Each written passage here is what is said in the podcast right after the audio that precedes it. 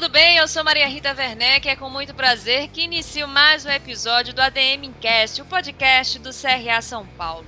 Hoje o nosso papo é sobre os impactos da Covid-19 na gestão de saúde. Siga o nosso podcast aqui no Spotify e também fique com a gente nas redes sociais para acompanhar todas as produções do CRA São Paulo. Não só aqui, como também em nosso canal no YouTube, o canal a serviço da administração. Se inscreva lá também, vai ser bem bacana te encontrar aqui e lá.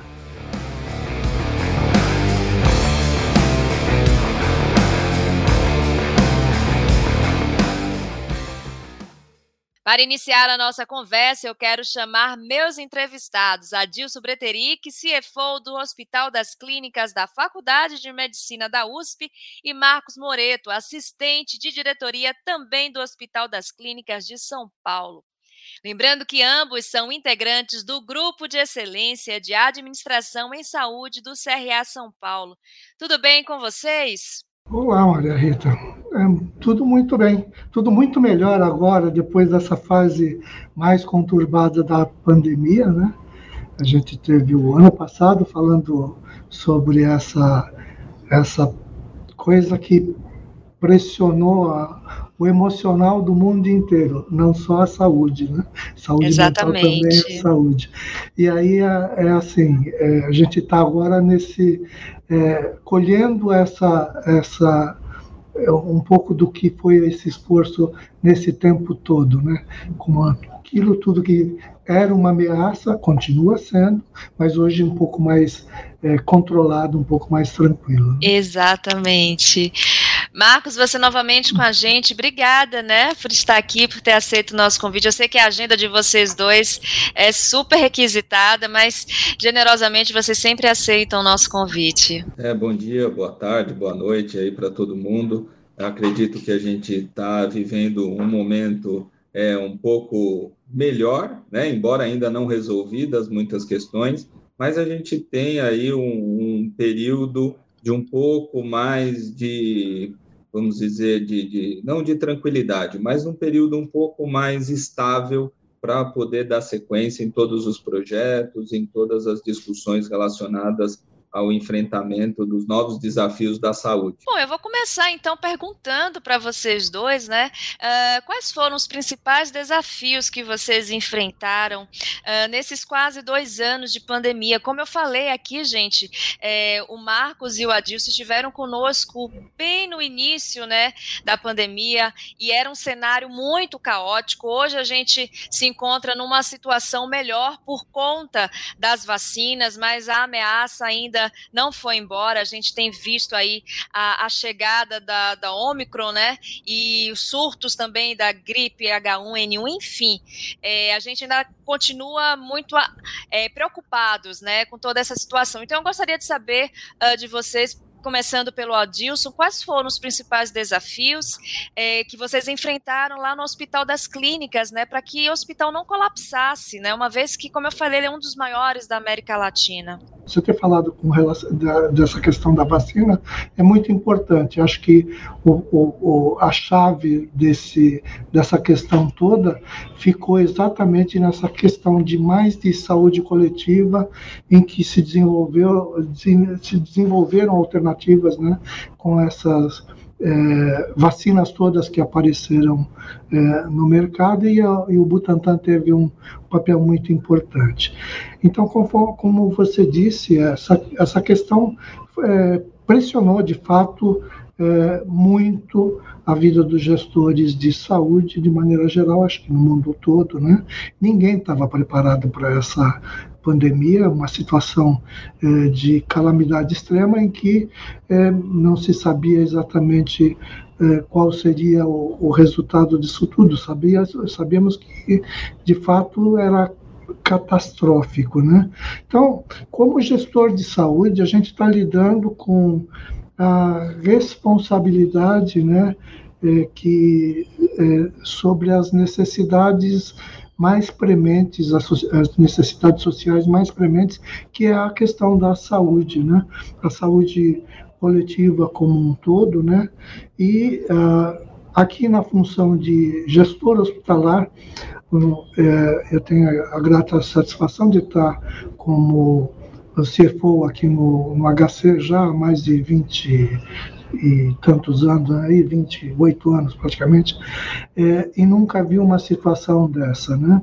O que a gente é, vê é, sem paralelo o que viu acontecendo nesse nessa nesse período todo foi sem paralelo, mas é um, um orgulho estar tá, é, participando disso, dessa situação ativamente, em que a gente teve que socorrer toda essa essa estrutura, o maior hospital da América Latina, com 2.500 leitos, é, cerca de mil leitos, desses leitos foram transformados rapidamente em leitos de atendimento à Covid, e isto é, não, tem, não tem nenhum precedente, né, nenhum paralelo na administração que possa dizer, olha, não, o caminho seguro para isso foi o que foi.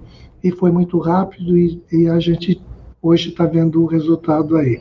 É, o HC, visto como um dos melhores hospitais, um dos 100 melhores hospitais do mundo, já classificado pela uh, Newsweek, né, tem nos mostrado aí que é, um, pouco, um pouco de cautela e organização é primordial para é, se organizar nesse, para passar esse tipo de pressão que a gente tem enfrentado com a pandemia. Né? Um, um, dos, um dos tópicos aí que a gente não pode deixar é, de dizer em termos de organização é a organização do, do Sistema Único de Saúde. Né? O SUS se demonstrou, se não o melhor, um dos melhores do, sistemas do, de todo o, o mundo, funcionando muito bem, para é, atender essa demanda que apareceu assim praticamente do nada. Estamos em alerta agora, em uma situação de alerta ainda com essas variantes novas, o Omicron e, e essa questão da gripe também, que está pressionando a situação de saúde e vamos continuar assim. Eu acho que o Marcos vai poder falar um pouquinho melhor dessa situação é, especificamente é, porque ele está no maior instituto do Hospital das Clínicas, o Instituto Central, em que foi inteiramente transformado é, nessa situação para o atendimento Covid nesse período todo. Agora Sim, já passando por uma outra situação já, né? Vou pedir então para o Marcos, né, compartilhar com a gente como foi, como tem sido essa experiência. Existiu uma necessidade e ainda existe muito grande de planejamento, organização, como o próprio Edilson colocou. Você imagina transformar um hospital inteiro em uma única especialidade, num cenário totalmente dedicado a, ao enfrentamento de, um, de, uma, uma, de uma epidemia que nunca ainda tinha sido tratada, não tinha sido é, vivenciada esse contexto por nenhum outro ambiente. O histórico que nós tínhamos é de mais de 100 anos, então não tinha ninguém para contar e para explicar como fazer. Então foi um desenho e uma necessidade de uma resiliência enorme para poder construir todo esse cenário dentro de um ambiente que se não tinha grandes, é, vamos dizer assim, grandes expectativas de certeza. Então foi tudo muito é, dinâmico, uma necessidade muito grande de se organizar de uma maneira muito rápida. E o tempo de resposta, até já entrando um pouco na questão da administração em si, é, o tempo de resposta para as tomadas de decisão, o tempo de resposta que eu, a estrutura precisava é, para poder se para poder responder a toda essa demanda que se impunha de uma maneira e uma condição nunca antes vista foi muito grande. Então, é um legado em termos de gestão, em termos de administração, impressionante que fica para quem pôde sobreviver, para quem pôde viver esse período e sobreviver a esse ponto, não do sentido próprio da, da saúde em si, mas nós tivemos aí algumas é, reorganizações e algumas estruturações muito grandes e uma pressão, principalmente psicológica, muito grande. Então, é, foi um período de extremo aprendizado, tudo isso que foi vivido e tudo isso que foi construído. Né? O legado que fica para toda essa construção é muito grande. Bom, aproveitando, Marcos, que você falou em legado, né? Eu gostaria de saber pessoalmente o que é que vocês dois uh, aprenderam com esse período, né? Vou começar por você, já que você estava uh, iniciando uh, essa fala sobre o aprendizado, e depois a gente continua com a Dilson. Então, o aprendizado foi é, ímpar. Eu acredito que o que nós vivemos dentro deste cenário, dentro das mudanças que ocorreram nos serviços de saúde, é, tudo que foi construído, tudo que foi é, evoluído dentro do processo de gestão dos hospitais, é, o Instituto Central foi uma referência aí dentro do estado de São Paulo no atendimento à Covid. Outros hospitais também tiveram que se organizar de uma maneira muito rápida para poder atender pacientes com diagnóstico de Covid, continuar os atendimentos que não eram de Covid. É, todo mundo teve que se reinventar para enfrentar este cenário.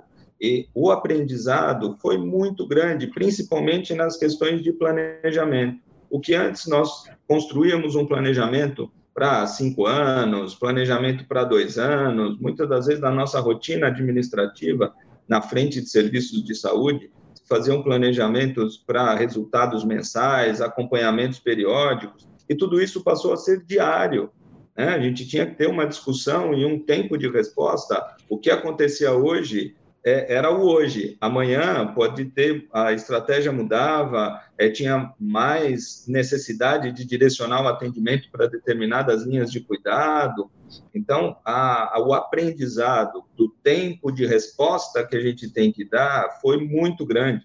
É, muito, a, a organização que teve que se construir para poder enfrentar todo esse cenário foi de, foi de um aprendizado ímpar, né? Mais uma vez, é, dentro de tudo que a gente entende e o que a gente constrói aí do, numa dinâmica normal. Eu acho que esse legado ficou porque a gente percebeu coisas que a gente demorava muito para se fazer por N cenários e N uhum. prerrogativas do serviço de saúde, a gente conseguiu fazer isso de um dia para o outro. Então, acho que esse aprendizado ficou para as instituições.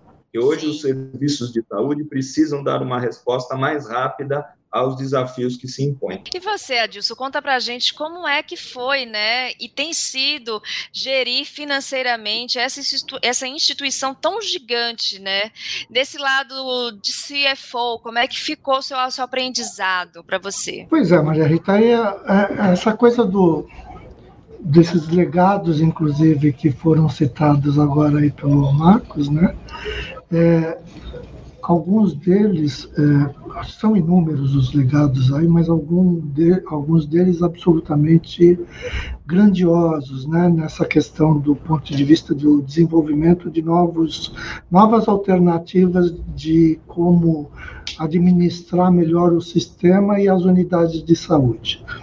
Então, a gente inicia aí com uma mudança radical é, nessa questão do atendimento e o avanço da telemedicina, que nos colocou em, é, é, em, em novas práticas e com, com, conceitos aí que é, facilitam essa questão de racionalidade de recursos. Né?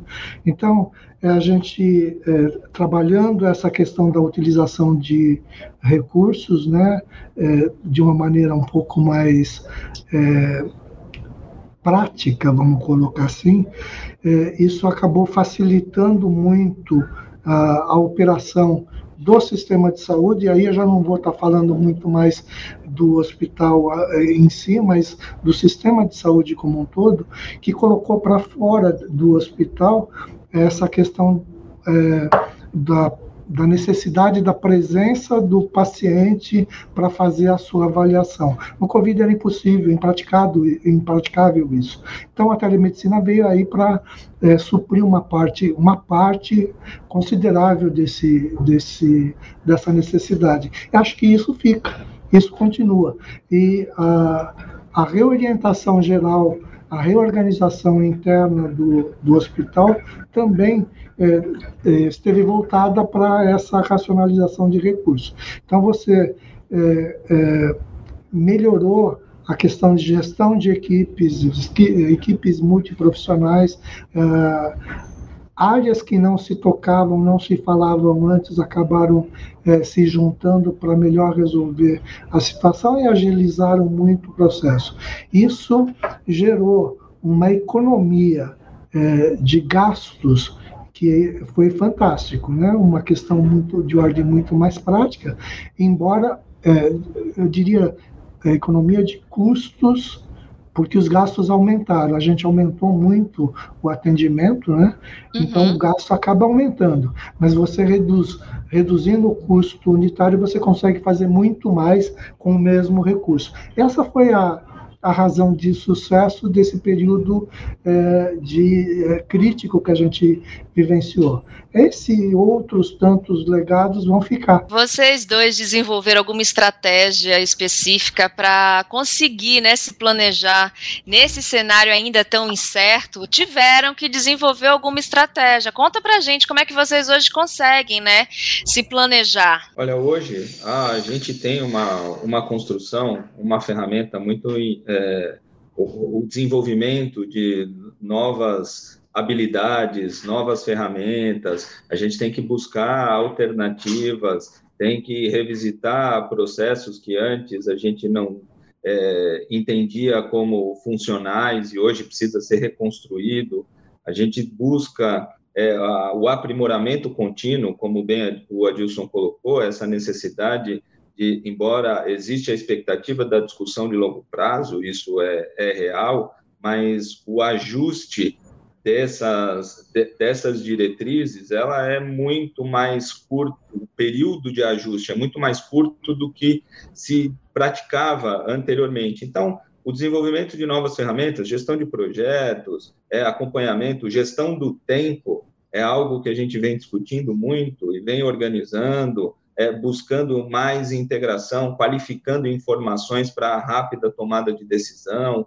A gente vem buscando uma, uma sinergia maior entre as áreas, buscando toda essa estratégia aí de integração. Então, toda a construção da operação, do plano operativo, vem em cima dessa linha de integração, de busca de maior agilidade de informações, e essas, esses soft skills vêm ajudando a gente a, a construir esse novo cenário, porque esse é um, uma condição que veio para ficar o tempo de resposta da saúde vai ser mais rápido a partir de todo o aprendizado desse período. Essa questão de, dessa praticidade, essa questão de, mais premente, a questão da velocidade com que a coisa vai acontecendo, nos obrigou a ser criativo, né?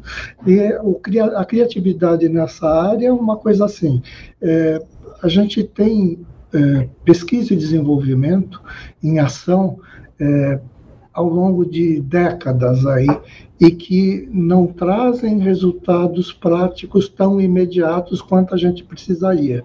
Então, um dos legados, inclusive, daquilo que a gente vinha falando é exatamente isso: aproveitar o desenvolvimento dessas coisas e acabar acelerando esse processo de é, colocar em prática essas, essas novidades e poder testar, inclusive, é, nessa, nessa prática. Então, muito, muito disso aconteceu com inteligência artificial, aconteceu com teleconsulta, aconteceu com é, a, te, a, telemedicina de maneira geral, que não é só a tele, teleconsulta, né? E, e, a reorganização de, de processos de, de, de trabalho. Ah, como é que foi a nossa estratégia interna? Foi é, muito mais voltada para a preparação rápida dos nossos colaboradores, né, no atendimento dessas coisas, questões mais de ordem práticas e imediatas, e a organização disso se deu através da Escola de Educação Permanente Interna que a gente tem aqui, que por uma, assim, é, por uma surpresa nossa, a demanda acabou explodindo nossa, nossa capacidade de eh, até do EAD, de a educação à distância, né? Com cursos muito rápidos, a gente acabou tendo eh, mais de 400 mil inscritos para esses cursos. Então, é, eu acho que cumprimos o papel aí nessa, nesse espaço para é, falar de gestão de, de, do negócio de saúde. Gestão hospitalar, não só a gestão hospitalar, mas gestão do, do negócio de saúde. Empreendedorismo, a questão de administração de clínicas, a questão de é, como organizar esses sistemas. Isso tudo é, é pauta para educação interna aqui. A gente investiu bastante nisso, né? Com sucesso, um sucesso que pode ser aquilatado exatamente com essa coisa da demanda. A gente não pensa muito em um hospital plantado, o maior hospital do, da América Latina, mas está plantado aqui na Avenida Paulista. Imagina lá no, no, no sertão do norte e nordeste em que não se tenha condições é, de, de acesso, inclusive, né, essa uhum. tecnologia levando é, esse acesso a quem precisa. Isto a gente procurou fazer com maior prioridade aqui, essa orientação geral. Eu quero perguntar ao Adilson, uh, na opinião dele, onde é que estão as oportunidades né, nesse setor de gestão de saúde para os seus colegas administradores, principalmente no pós-pandemia? É uma, esse é um assunto que me empolga bastante. Eu tenho feito alguns estudos já há algum tempo de qual é a participação do profissional de administração nessa questão da gestão de recursos de saúde. Infelizmente, o que a gente fez de levantamento no é, até pelo sistema público, né, está ali no, no Cadastro Nacional de Estabelecimentos de Saúde do, do Brasil, que é do Ministério da Saúde, essa informação é aberta.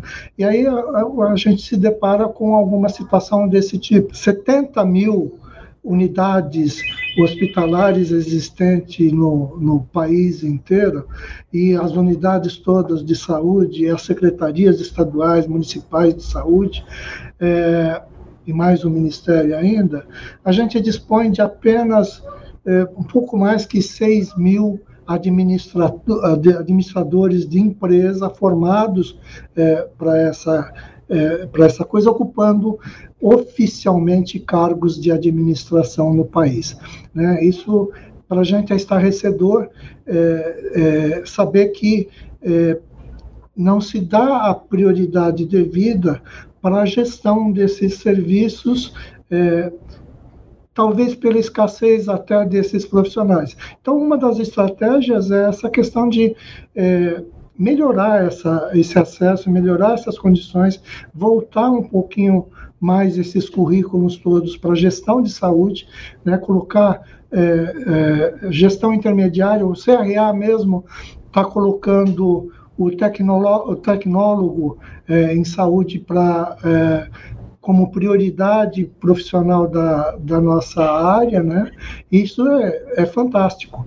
Isso vai abrir um mercado é, interessante para a administração como um todo. Mas o que eu vejo do outro lado é assim: essas unidades precisam de administração. E aí o nosso papel é qualificação, qualificação e mais qualificação. Por falar em qualificação, eu gostaria de saber dos dois quais dicas né, de capacitação vocês dariam para quem está nos assistindo, para o administrador que já atua na área da gestão de saúde, que está em busca uh, de um curso de capacitação técnica, até para desenvolver as soft skills, né, que são aquelas habilidades que não se aprende nas universidades, que não se aprende em curso, que a gente acaba desenvolvendo ao longo dos anos, né, uh, principalmente a partir das experiências de vocês dois. Então, primeiramente, peço as dicas de capacitação técnica e depois quais são os perfis né, que o mercado está buscando agora do gestor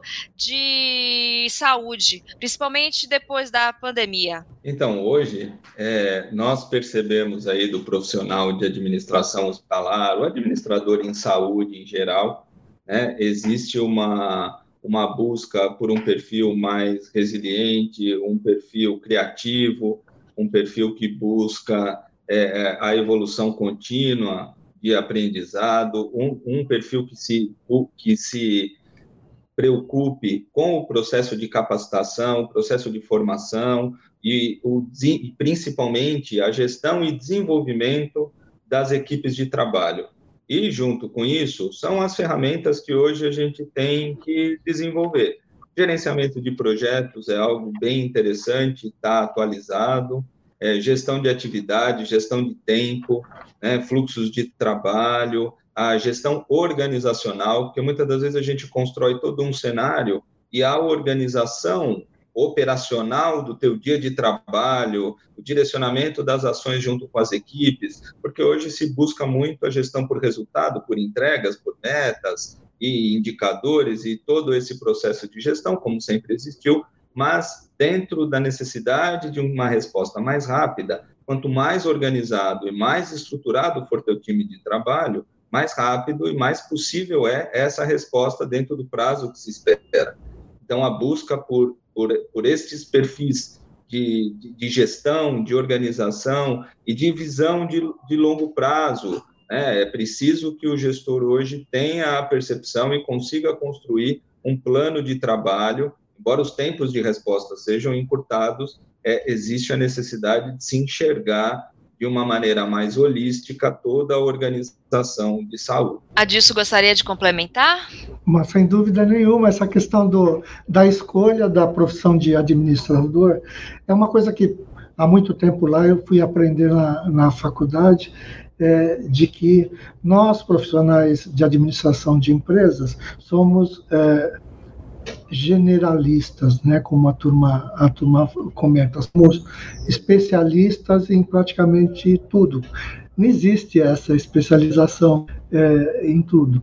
Nós somos altamente especializados no setor saúde e isso demanda uma, uma estrutura de, de conhecimento a ser muito, é, muito grande.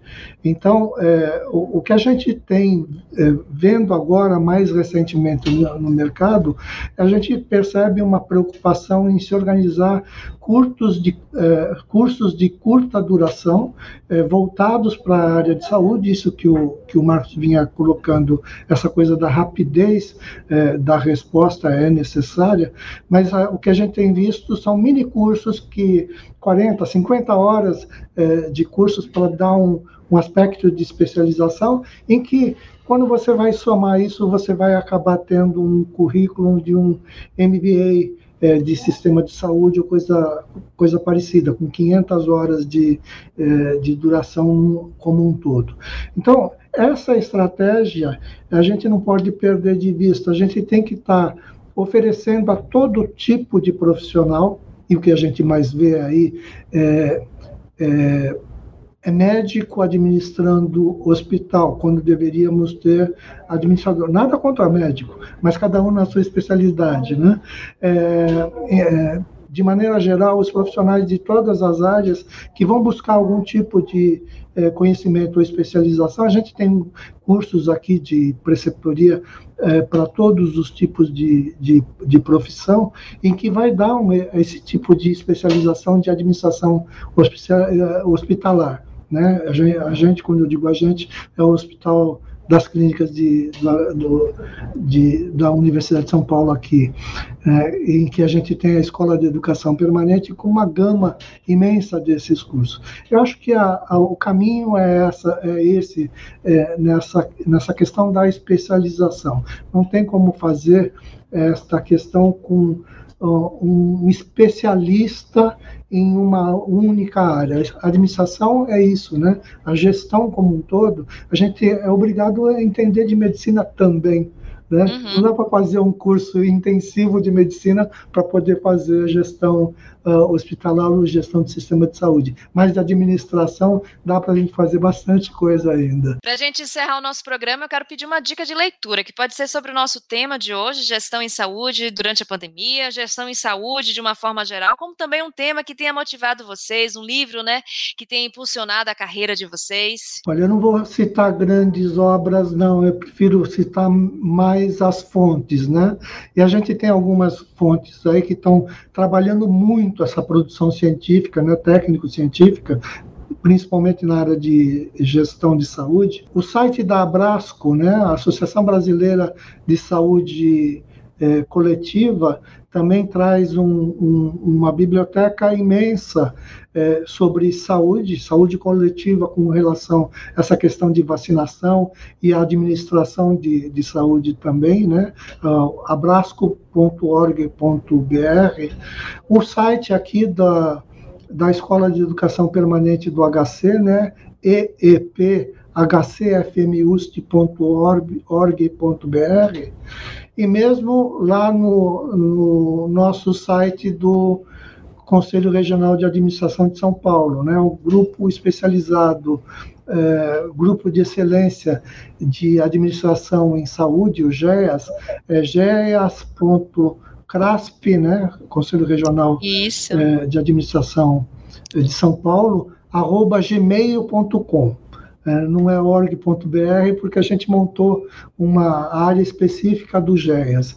Isso é, uma, é, um, é um, ponto de contato é, muito importante para qualquer tipo de interesse dentro dessa área de administração de saúde. Acho que essas são as dicas principais aí. Bacana, maravilha. E você, Marcos? Reforço as orientações e as dicas do Adilson no sentido da busca constante por atualizações e esses, essas bases de dados periódicas elas trazem um, documentos e trazem informações atualizadas sobre o mercado de saúde. Quem tem acesso à base de dados científicas, EBSCO e etc., é interessante a busca por informações, estudos, teses de mestrado, doutorado sobre todo o contexto de saúde e as, as fontes das universidades, elas trazem alguns periódicos e algumas informações abertas, que isso pode ajudar bastante. E os livros sobre gestão, né? os livros sobre a administração, tem saído alguns, alguns materiais bem interessantes. Em particular, tem um livro que me orientou e ajudou bastante nesse período, que é o livro Acelere, de John Cotter, ele traz aí toda uma necessidade dessa velocidade de resposta frente a um mundo em constante transformação. Então ficam essas duas dicas aí para quem tiver interesse. Super obrigada também pelas dicas. E antes de eu pedir os contatos de vocês, né, para a gente encerrar, uh, Adilson, Marcos, quem, quem está nos assistindo e ficou curioso para conhecer mais sobre o trabalho do Grupo de Excelência, né, em Administração de Gestão de Saúde, vocês estão recebendo novos integrantes? Você, Adilson, já deixou o contato, o site, né, para as pessoas pessoas conhecerem mais. Quer falar um pouco mais sobre o trabalho que vocês estão realizando lá no grupo para fortalecer essa comunicação do nosso público com o grupo de vocês? Bom, ali é um, é um, é um, é um núcleo é, de profissionais do, da área de, com larga experiência é, em saúde, em gestão de unidades de saúde, os interessados de maneira geral, e a gente é multiprofissional, não são só administradores, né? A gente está com 28 é, componentes nesse grupo, pessoal com pós-doutorado, pessoal muito qualificado e com muita experiência na área. Pelo, pelo endereço que eu coloquei ali, todos podem entrar em contato e tem lá um, um regimento interno que especifica qual é a qualificação que a gente pretende para esse o perfil, né, é, para esses profissionais poderem participar. Está aberto a participação, só que obedece uma regra de, de qualificação para a gente poder concentrar é, a qualidade do, dos trabalhos que a gente pretende ali. Bacana. Qualquer dúvida é só entrar em contato através do e-mail que você deixou para a gente, não é isso? Exatamente. Bacana. Bom, gente, eu quero mais uma vez agradecê-los, né, a participação aqui com a gente. Como eu falei, com certeza a agenda de vocês é super apertada, então muito obrigada por vocês terem compartilhado conosco a experiência de vocês dentro do Hospital das Clínicas né, de São Paulo. Muito obrigada. Contatos, e-mail, LinkedIn, quem quiser entrar em contato com vocês, como é que faz? todos os meus contatos é o meu sobrenome, Breteric. Né? Arroba Breteric, a gente vai encontrar no LinkedIn, em todos os, os sites de, de inter, maior interesse aí. É, e quem tem que agradecer sou eu, nós aqui, a gente, pela honra e a, e a satisfação de poder estar participando de um evento como esse que o CRA tem proporcionado a, a todos, né? É, obrigada, é, Uma iniciativa muito boa essa. Muito obrigada. Marcos, com você? É, eu também só tenho a agradecer a essa oportunidade. É bem interessante e bem importante esse trabalho que o CRA vem desenvolvendo no sentido de difundir, disseminar conhecimento em gestão de saúde, não só em saúde, mas em todas as áreas que envolve a profissão do administrador, ele tem que estar constantemente atualizado, essa é uma realidade. Então, eu é que agradeço essa oportunidade de poder participar desse projeto. E caso alguém tenha algum interesse, entrar em contato, meu e-mail é memoreto, arroba gmail.com. E obrigada a você que acompanhou o nosso bate-papo. Gostaram? Escrevam nas nossas redes sociais o que acharem, quais assuntos ou convidados gostariam de ouvir aqui. Estamos nas principais redes sociais, nos siga. Eu sou Maria Rita Werneck e espero vocês no próximo ADM Cast. Tchau, tchau.